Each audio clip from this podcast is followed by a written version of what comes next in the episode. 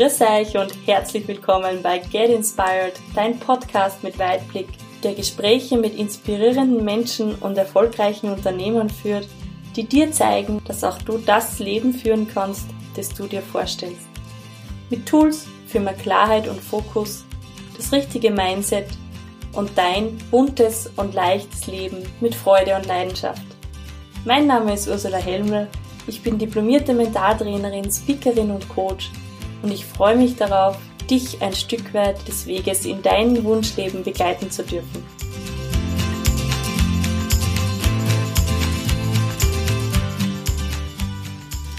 In diesem unglaublich tiefgründigen Gespräch erfahren wir von Christoph, warum es wichtig ist, seine Emotionen rauszulassen, wie wir das machen können und warum es essentiell ist, Situationen anzunehmen und nicht dagegen anzukämpfen. Viel Spaß bei diesem Gespräch.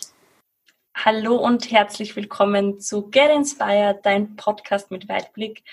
Heute mit einem unglaublich inspirierenden Menschen, den ich durch Umwege, durch verschiedene Punkte kennengelernt habe. Hallo, grüß dich, lieber Christoph Hahn. ich grüße dich, liebe Ursula. Christoph ist 29 Jahre alt und ich würde ihn als Weltbürger bezeichnen. Ja? Also wirklich ein unglaublich herzlicher und sympathischer Mensch, der geheime Mentoren ins Leben gerufen hat. Um was geht es jetzt bei geheimen Mentoren? Es geht darum, dass Christoph möchte, dass die Menschen nicht mehr alleine sind, dass es keinen Menschen mehr gibt, der alleine sein muss, es geht darum, dass wenn sich zwei Menschen treffen, dass es immer zwei Geschichten gibt hinter diesen Menschen. Und er stellt ganz klar die Frage, wann fangst du an, dass du Spuren hinterlässt? Es geht aber auch darum, dass Menschen am, am Ende ihres Weges, der kann jetzt sein früher oder später, oft einen Schmerz haben und das ist der, der Schmerz der Reue. Und mhm. auf all diesen Wegen äh, will er sagen, es ist dein Leben, es ist das Leben, das du führen kannst, du kannst es jetzt führen, nimm es in die Hand und mach was draus. Ich freue mich riesig auf dieses Gespräch. Lieber Christoph, schön, dass du da bist. Ja. Mega. Ich, ich grinse schon die ganze Zeit, also auch wenn du es, liebe Zuhörer, nicht hörst, äh, vielleicht an der Stimme.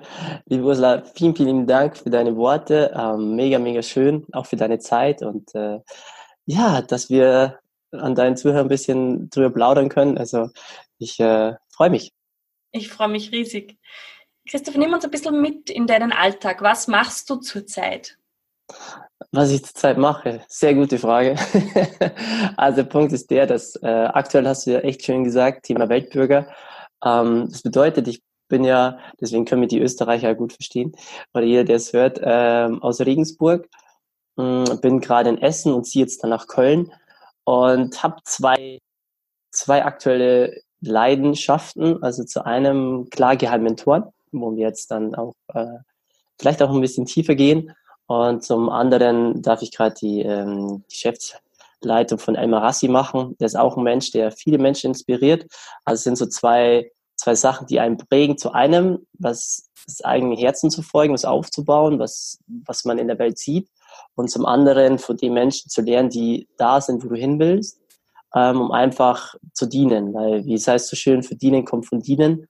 Und wo kann man besser lernen als von Menschen, wenn man ja, wenn man da nicht hingeht, wo die halt hin sind. Also im Endeffekt, äh, viele wollen etwas und fragen Menschen, also den besten Kumpel, hey, wie soll ich das machen?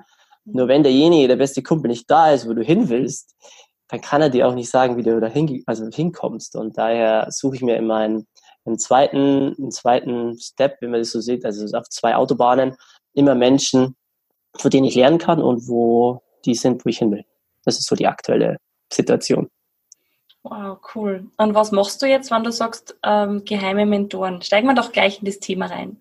Erklär uns, was das ist. also die Frage zuerst, das Schöne ist ja, wenn, wenn manche jetzt das hören, die sagen, hey, geheime Mentoren, ja, hey, ist das eine Sekte? Hey, ist das eine Droge? Hey, ist das eine, eine coole, eine coole Community? Also, es ist keine Sekte, es ist keine Droge, es ist eine coole Community. Aber vor allem ist Geheimmentoren meine und meine Sicht, ähm, einfach meine Wertvorstellung, wie Generationen miteinander verbunden sein sollten, können.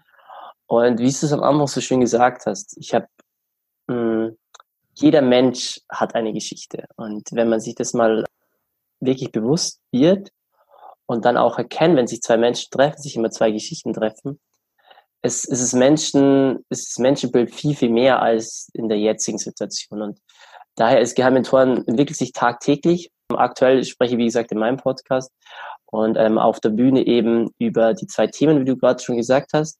Einmal ein Thema Öffnungsschmerz und einmal Schmerz der Reue.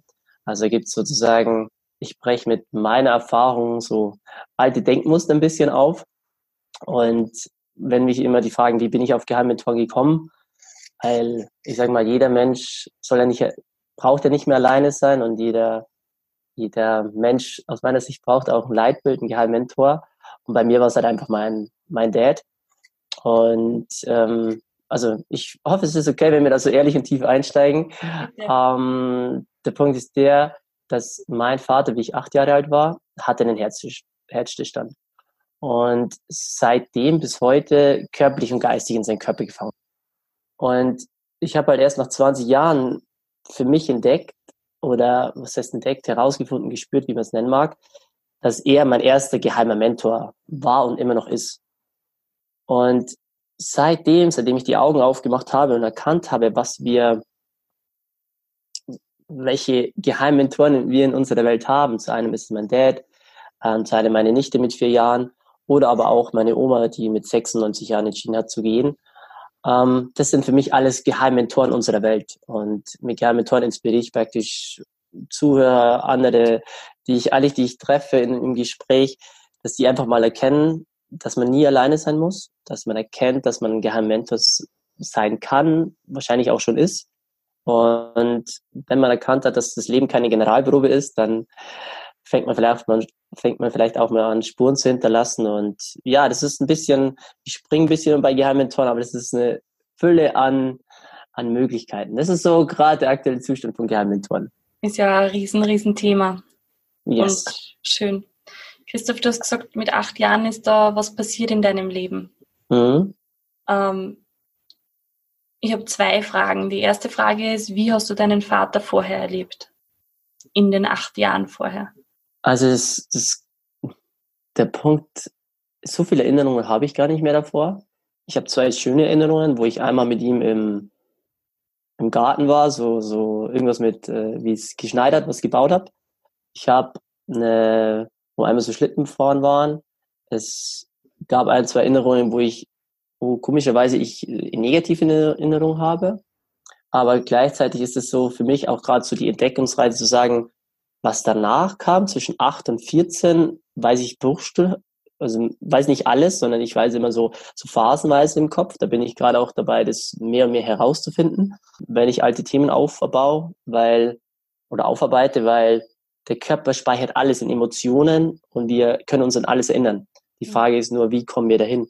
Also vorab habe ich ihn, ja, also vorher war halt die Family heil, weißt du? Also vorher mit meiner Mom, mit meinem Dad, mit meiner Schwester, sie ist zwei Jahre alt. Und von heute auf morgen hat sich alles geändert. Also wie so ein Wimpernschlag. Mhm.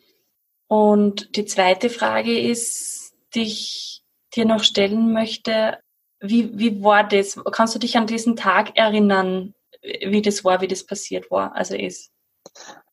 Ja, also ähm, ich merke, wenn ich darüber spreche, dass ich auch noch Gänsehaut bekomme. Aber ich habe auch erkannt, dass wenn ein Mensch vorausgeht, der Rest folgen kann. Auch in so ein, jeder Mensch, was ich, jeder Mensch hat einen Schmerz. Jeder Mensch hat auf, auf seine Art und Weise einen Schicksalsschlag. Und seit ich darüber spreche und rausgehe, kriegt man eine schöne Resonanz, dass der andere Mensch, der es hört, auch damit verarbeiten kann oder, oder ich sag mal mit seiner, mit seinem Schicksal besser zurechtkommt. Und bei mir war es einfach so, dass ich in der Nacht also ganz normal kannst du dir vorstellen, man, acht geht man ins Kinderzimmer, spielt, hat Spaß, denkt dann, denkt gerade nicht an morgen oder an Schule oder whatever. Sondern ich bin in der Nacht einfach wach geworden. Warum? Keine Ahnung.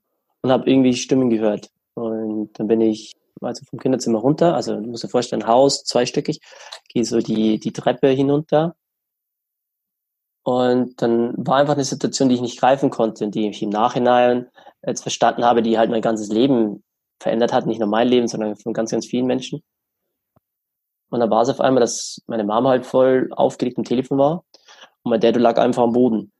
Und in dem Moment ähm, bin ich dann hoch, zwei, drei Bruchstücke weiß ich nicht mehr, also ich weiß ja nur noch diesen, es ist einfach so crazy, wenn du, wenn du so ein einschneidendes Erlebnis hast, dann weißt du immer, wo du warst und was du gefühlt hast. Und dann war halt die längste Nacht von meinem Leben gefühlt. Nur was danach kam, die einzelnen Tage, weiß ich, weiß ich echt noch nicht. Also das ist, man kennt es von Erzählungen, aber man weiß nicht aus dem Gefühl. Aber es war halt einfach so, dass, dass mein Dad einfach am Boden lag. Und dann auf einmal hat sich halt alles danach ein bisschen geändert. Jetzt im Nachhinein weiß ich, dass nach dem siebten Mal reanimieren praktisch viel zu viele Gehirnregionen unterversorgt waren und seitdem praktisch er nach außen hin körperlich und geistig oder physisch ähm, in seinem Körper gefangen ist. Also ich sage immer, es, sein Reisepass auf Erden ist beschädigt.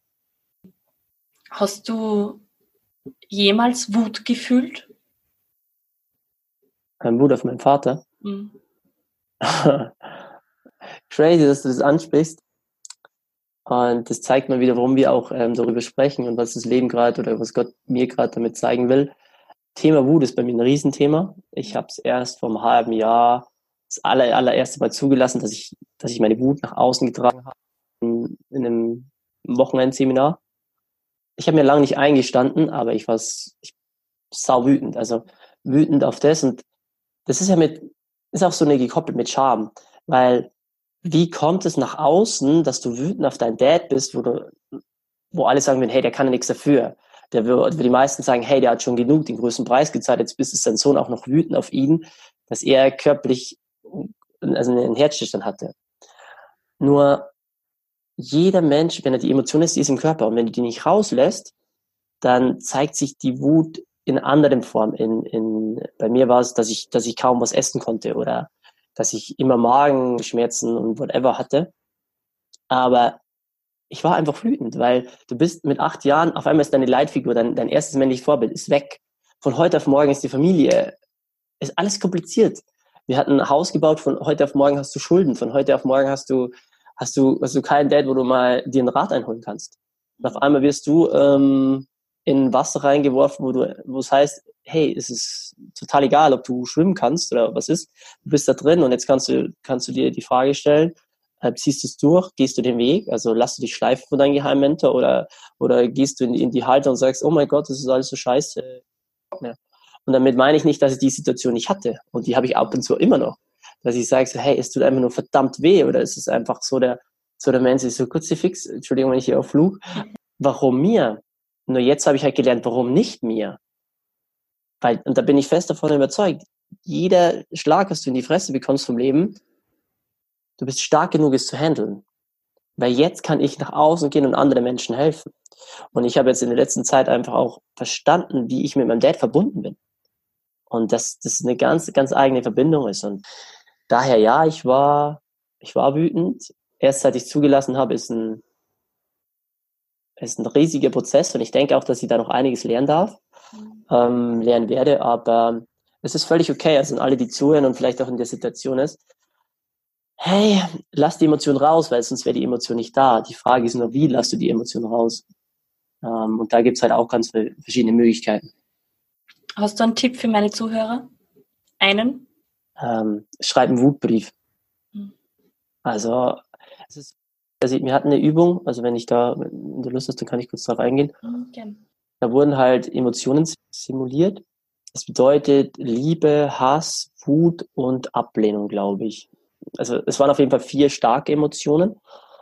Und eine Aufgabe war, einen Wutbrief zu schreiben. Und ich dachte mir so, ja, genau, klar, was soll ich jetzt schreiben, weißt du? Und dann schreibt und du fängst auf einmal an. Jetzt, ich verstehe jetzt, den Mechanismus, nur zu dem Zeitpunkt wusste ich nicht, was, das soll. Und dann kennst du das, wenn du sagst, ah ja, kenne ich schon. Das sind die Besten. So, ja, so ein Schwan. Ja. Nur, und, und dann fängst du zum Schreiben an und da gibt's halt verschiedene Fragen, aber dann geht man halt, schreibt man einfach mal los. Und wie fühlst du dich in dem Moment? Und auf einmal fühlst du, und, und witzigerweise dachte ich, ich, ich fange einen Wutbrief an meine Mom anzuschreiben. Keine Ahnung warum, jetzt verstehe ich, das war so Art ein Schutz, weißt du? So, nee, äh, und ich habe mit meiner Mom ein sehr enges Verhältnis, also ich liebe meine Mom über alles. Und auf einmal fange ich so an zu schreiben und, und erkenne mich so nach dem dritten, vierten Satz, hä, warum versuche ich etwas rauszuholen, wütend auf meine, auf meine, auf meine ähm, andere Leitfigur zu sein von meiner Mom. Wie ich aber dann auf meinen Dad geschwenkt bin, hatte ich keine Kontrolle mehr über meine Emotionen. Auf einmal sind Tränen rausgekommen, auf einmal äh, ist das Schriftbild schnell geworden und auf einmal kommen Wörter aus dir raus, wo ich jetzt verstehe, dass dein Unterbewusstsein aus dem ganzen Tief nach oben. Und auf einmal schreibst du zwei, drei, vier Seiten und es ist, es ist ja nur für dich. Also musst du so vorstellen, du schreibst, du gehst in einen geschützten Rahmen, wo dich keiner sieht, wo, wo dich keiner verurteilt, wo du, mhm. wo du selber mit dir und mit deinen Gedanken bist und wo kein Handy dabei ist und Deswegen können auch viele Menschen mit Stille nichts anfangen, weil die laufen von sich weg. Und dann auf einmal schreibst du und dann, allein wenn du diesen Kanal nimmst und deinem Dad einen Brief schreibst oder deiner Mutter oder wen immer, wo du einfach sauer bist, wütend bist, dann ist der aller, allererste Schritt aus meiner Sicht, da mal Luft zu geben. Und wir hatten, der zweite Schritt war, dass du dann symbolisierst, welche Menschen du vor dir hast und wütend bist. Das kannte ich so auch noch nicht. Das kann, das kann man alleine schlecht machen, aber alleine würde ich den Brief ähm, wählen. Mhm. Absolut. Und wie war dann, ich meine, ich kann mir das vorstellen, wenn man sagt, man ist jetzt auf jemanden wütend, wo mhm. jeder sagt, bist du arg, wie kannst du nur? Dann kommen ja dann wahrscheinlich diese, die Selbstverurteilung und die Scham dazu. Waren die bei dir auch oder hast du das anders gehandelt? Also ob, ob bei mir die Scham war, wie ich dann wütend auf meinem Dad war, ja. meinst du? Also bis zu dem Zeitpunkt, dass ich überhaupt von meinem Dad gesprochen habe, muss so vorstellen, ich war mit, also mit 24 hatte ich die Betreuung übernommen. Und von das war so. Vater. Genau, richtig. Also Betreuung bedeutet praktisch zu 100 Prozent, also jegliche Entscheidung, was sein Leben anbelangt hat, sei es jetzt gesundheitlich, finanziell, monatlich, technisch, alles ähm, in Verbindung halt mit Amtsgericht und den ganzen, also bei uns in Deutschland musst du auch, hast du ein Betreuungsgericht auch, war es sozusagen mein, meine erste Handlung, mit mich dem Thema zu stellen und vor allem auch dafür Verantwortung zu übernehmen. Also vorher habe ich daheim alles geregelt, aber wir haben nie richtig darüber gesprochen mit meinem Dad. Also es war der, war dann die Situation, wie sie war, in Anführungszeichen. Ähm, er lebt auch in einem, in einem Heim für Menschen mit Behinderung. Das bedeutet, es ist eine, ist eine Stiftung, wo Menschen, die, die nach außen körperlich und geistig nicht allein lebensfähig sind, betreut werden. Und dann war das Thema, okay, es ist da geregelt, aber wir versuchen irgendwie uns, unser Leben auf die Reihe zu bekommen. Und dann war das erstmal, wie die Situation ist. Ich war allein bei ihm. Meine Mom hat ihr eigenes, erstmal ihren eigenen Prozess, meine Schwester hat ihren eigenen Prozess. Und ich war jetzt sozusagen immer der Familienmensch, Oberhaupt, wie man es nennen mag. Und bis dahin habe ich jetzt, also man redet einfach nicht drüber. Und jetzt weiß ich, dass es eine gewisse Art von Charme war. Weil früher dachte man, du wirst anders gesehen. Und am Anfang, wie ich darüber erzählt hatte, dachten sie so, oh, der und diese, boah, da, da, da stellt mir jetzt noch die Sache auf weil auf einmal wirst du anders gesehen. Jetzt weiß ich, es ist meine Verantwortung, es ist meine Emotion, es ist mein Standing, es ist total egal, was die anderen sagen. Mhm. Es ist mein Standard. Aber bis dahin war Thema Scham, glaube ich, schon ein Teil mit dabei. Und erst als ich dann mit mir mich auseinandergesetzt habe und auf einmal nach außen getragen habe, so in, in dem Seminar zu sagen, hey, wow, ich bin wütend. Ich wusste zu dem Zeitpunkt nicht mehr, dass ich wütend bin. Auf einmal sagen die, hey, okay, wir gehen in das, die Emotion Wut und dann auf einmal, ich, ich bin immer mega happy. Also ich bin, mich, mich triffst du selten ähm, schlecht gelaunt, weil ich immer weiß, dass, der, dass jeder Tag, jede Sekunde anders sein kann. Also ich genieße, ich sammle einfach Lebensmomente. Und da auf einmal kommt das Thema Wut und für mich gibt es sowas, hey, wenn ich eine halbe Stunde wütend sein sollte, ist es für mich eine halbe Stunde Verschwendung. Jetzt verstehe ich aber, dass die Wut seine Daseinsberechtigung hat. Die Emotion darf raus. Und bis dahin denke ich, war das schon ein Charme, aber ich habe es einfach mit nicht erwähnen gehandelt. Mhm. Und seit ich jetzt aber für mich erkannt habe, was es mit mir gemacht hat, also dass mein Dad mein erster Geheimmentor ist, dass er mich dadurch inspiriert hat, Geheimmentoren zu gründen, obwohl ich, wie ich Geheimmentoren gegründet habe, noch nicht mehr wusste, dass es mein Dad ist. Das ist auch so eine Story für sich, aber es ist einfach ein in, in einem. Und wenn ich jetzt Geheimmentoren von heute auf morgen, wenn jetzt liebe Gott sagt, hey Chris, deine Zeit ist auf Erden hier, hier vorbei, dann weiß ich, dass ich jeden Tag so gelebt habe, um andere Menschen zu inspirieren. Meine Geschichte nach Und ab dem Punkt hatte die Scham oder Reue oder was man da so nennen mag, ähm, einfach keine, keine Macht mehr über einen.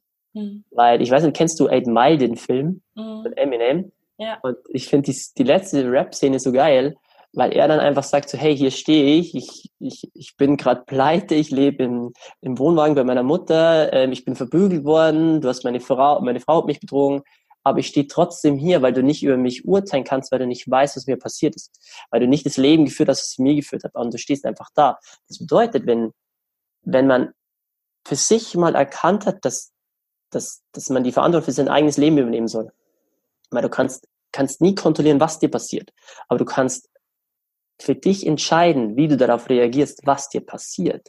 Also so nimmst du die Kontrolle wieder zurück. Und wenn du das dann machst und nach außen gehst und sagst, hey, das ist die Situation, hey, what the fuck, sie ist ja, wie die Situation ist, also nimm die Situation an, dann, hey, Thema Scham, Thema Verurteilung, das ist dann zweitrangig. Weil auf einmal entdeckst du das Leben auf eine neue Art und Weise.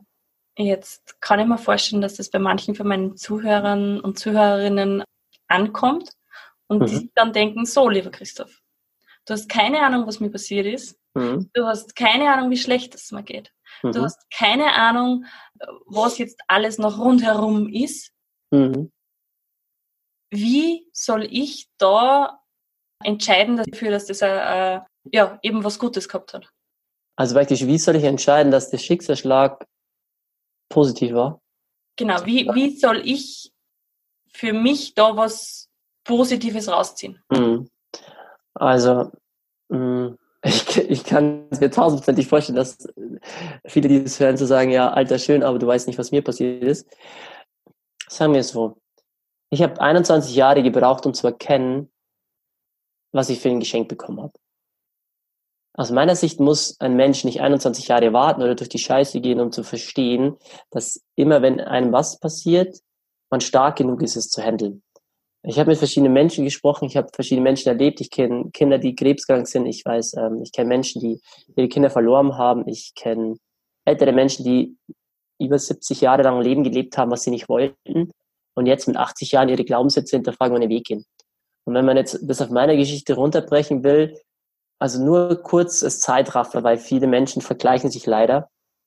Und in vielen Bereichen ist es so, wenn du wenn du mit acht Jahren ein Dad als Leitfigur verlierst, einen zweiten Dad-Ersatz, dass du den Krebs verlierst, dann denkst du, schaffst es, bist aber immer mit Schulden aufgewachsen, reißt dir deinen Arsch auf, um das zu tun, kriegst den nächsten Schlag. Also das könnte mir weiterführen und jeder hat seine Geschichte, aber aus dieser Vergleichbarkeit sich mal erstmal rauszunehmen und die Situation und, und, und das kommt, wenn man es annimmt. Weil A, du bist in der Situation. Der, der Zuhörer, wenn ihm das, das Schicksal gerade passiert ist, er kann sich rückgängig machen. Richtig oder richtig. Das ist, es ist so. Und wenn du die Unf also wenn du dieses Unumkehrbare erstmal akzeptierst und sagst, okay, okay, so, so, was hält das Leben für mich bereit? Ähm, und es geht nicht von heute auf morgen. Und ich sage nicht, dass, dass, dass, äh, dass, man, dass man auch nicht mal sauer sein darf oder dass man auch die Trauer sein muss. Nur die Frage ist einfach, das Leben wird dich schlagen. Die Frage ist, wann stehst du wieder auf oder wie viele Schläge kannst du einstecken, um eben zu erkennen, für was es, du kannst immer nur in der Zukunft zurückwirkend verstehen, für was es gut war. Aber auch nur, wenn du durch den Prozess gehst. Wenn du dich davor verschließt, 20 Jahre lang, dann wird in 20 Jahren auch leider nichts passieren. Wenn du aber die Situation annimmst, auch mal hinterfragst, ich war dann bei meinem Dad, ich bin da, guck nicht so, Dad, warum? Also du fragst immer, ja, warum? Und auf einmal lass du einfach die Gefühle, schreibst du an, oder schreibst du auf und dann sagt einer zu dir, hey, das Leben ist immer für dich. So hat es ja zu mir im Mentor auch gesagt, darüber nach wärst du die Person jetzt gewesen, die ein Unternehmen gründet, äh, die jetzt Menschen inspiriert, die, die jetzt Nachrichten bekommt, dass sich Menschen bei dir bedanken, die ihr Leben neu ausrichten mit ihrem Dad und mit ihrer Mutter? Wärst du die Person gewesen, wenn das mit acht Jahren dir passiert wird? Tausendprozentig nein. Da, da, da wäre man, da hätte sich nichts verändert. Und so erkenne ich es bei sehr, sehr vielen Menschen. Du musst erst richtig eine drauf bekommen, um aufzuwachen und zu erkennen, was muss ich denn lernen, weil es wird immer was zu lernen geben immer wenn dir was im Leben passiert, gibt es was zu lernen. Und das ist manchmal schwer zu erkennen, aber nimm dir raus, schreib dir auf, und das hört sich total bescheuert an, du hast eine positive, negative Seite und nimm dich aus der Situation raus. Und nimm dir auch mal Zeit für dich. Die meisten suchen die Schuld woanders. dann kann ich nur sagen, hey, du kannst jeden Tag aufs Neue entscheiden, wer du sein willst. Und ähm, es ist, wir sind alle miteinander verbunden. Und wenn wir jetzt mal sehen, wie wir in unserer schönen Welt, äh, welche Möglichkeiten wir haben und auf welches Fundament wir stehen, dann entscheide, ist dein Leben, dein Leben eine Inspiration, wo die Menschen sagen, wow, dem ist das passiert, das Leben kann ich unterbringen. Oder dein Leben ist eine Warnung, zu sagen, hey, auch wenn mir das passiert, so will ich nicht sein. Mhm. Und jeden Tag frage ich mich, oder will ich ein Mahnbeispiel sein? Und ich will eine Inspiration sein. Schön.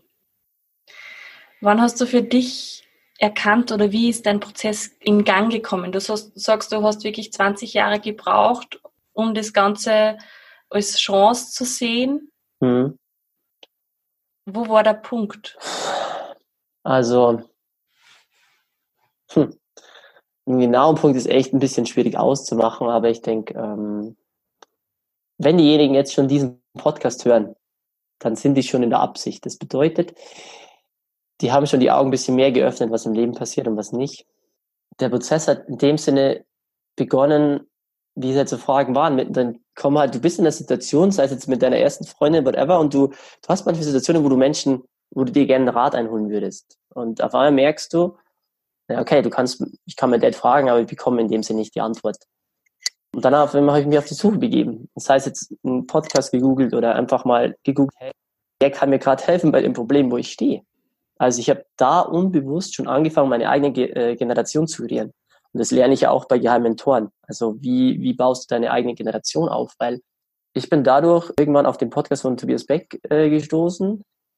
Dann habe ich auf einmal Menschengeschichten gehört, die mich inspiriert haben, wo ich mir gedacht habe, so, warte mal, ich fuck mich da gerade ab, ich tue gerade alles irgendwie, das, äh, die Familie, die Schulden wegzuarbeiten und den ganzen Mist irgendwie zu machen. Und auf einmal höre ich Menschen, die da sind, wo ich hin will. Und dann hat es das erste Mal bei mir Klick gemacht.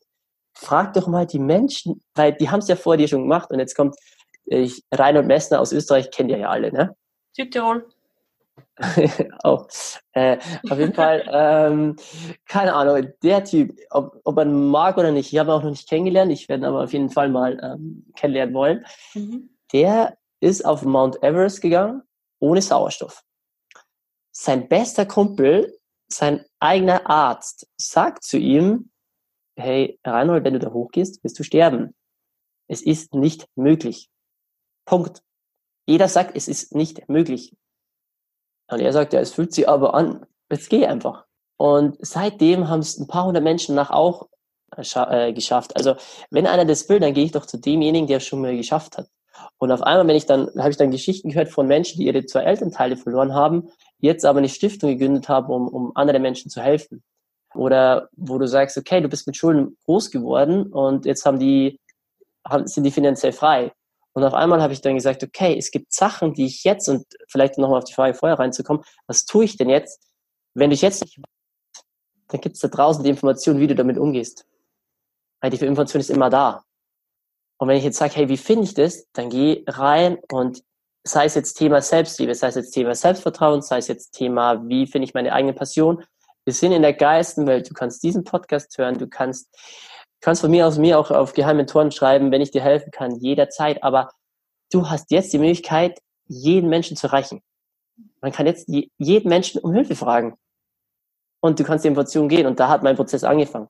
Ich habe da mittendrin erkannt, äh, okay, es gibt Menschen, denen ist auch einiges passiert, teilweise auch krasser. Und der Mensch vergleicht sich eben manchmal. So ist es leider die, ähm, das ego-getriebene Mensch-Dasein manchmal. Und auf einmal darf man dann erkennen, hey, wow, der hat es auch geschafft. Also frage ich ihn mal. Und so habe ich halt dann die Bücher gelesen, so habe ich äh, Podcasts, Seminare und jetzt ist halt echt mein Ziel, drei bis viermal im Jahr auf ein Seminar zu gehen. Viele würden sagen, ja, wie Seminar? Also von meiner persönlichen Weiterbildung. Ich glaube, also ich habe es letztes Mal so kurz mal überschlagen, bin ich knapp bei 40.000, wo ich einfach nur in mein, meine Weiterbildung investiert habe. Und jetzt würden, und jetzt weiß ich ganz genau, sagen eine, ja, spinnt denn, der ist der deppert. Ich, ich komme gerade mal mit meiner Miete rum oder wie soll ich das machen?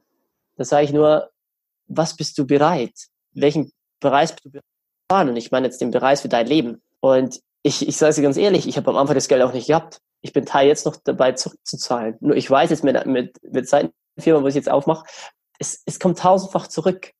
Und ich werde in ein paar Jahren, äh, wenn du mich nochmal fragst, kann ich dir nur sagen, hey, dann, dann steht meine eigene Stiftung. Nur es gibt immer einen Weg. Oh, cool. Und, und es hat, und es hat, es hat für mich durch Seminare die größten Game Changer ever. Auf einmal verstehst du die Gesetzmäßigkeiten. Auf einmal, auf einmal ist das Leben so fucking bunt, dass du nicht mal wusstest, wie viel Farben das Leben bereithält. Also wenn du nicht weißt gerade wie, dann hol dir die Information. Wenn du nicht weißt wie, aber die Information willst, bist du bereits in der Absicht. Und wenn du diesen Podcast hörst, bist du auch bereits in der Absicht. dann kannst du den Podcast weiterhören, dann wirst du tolle Menschen kennenlernen, dann wirst du inspirierende Persönlichkeiten kennenlernen. Und dann geh dahin, geh raus, investier in dich. Aber schließ dich daheim nicht mehr ein und sag, was für ein scheiß Leben. Nee, das Leben ist ein fucking Geschenk. Jeden Tag. Schau mal hin, wenn du das jetzt hören kannst, hast du mehr Möglichkeiten als über 50 Prozent der ganzen Welt. Du hast jetzt ein Handy, du kannst jetzt einen Podcast hören. Jetzt dich mit Menschen verbinden, du hast eine Haut, ein Dach über dem Kopf. Verdammt nochmal. Also geh raus und, und sei eine Inspiration. Wow, Dankeschön.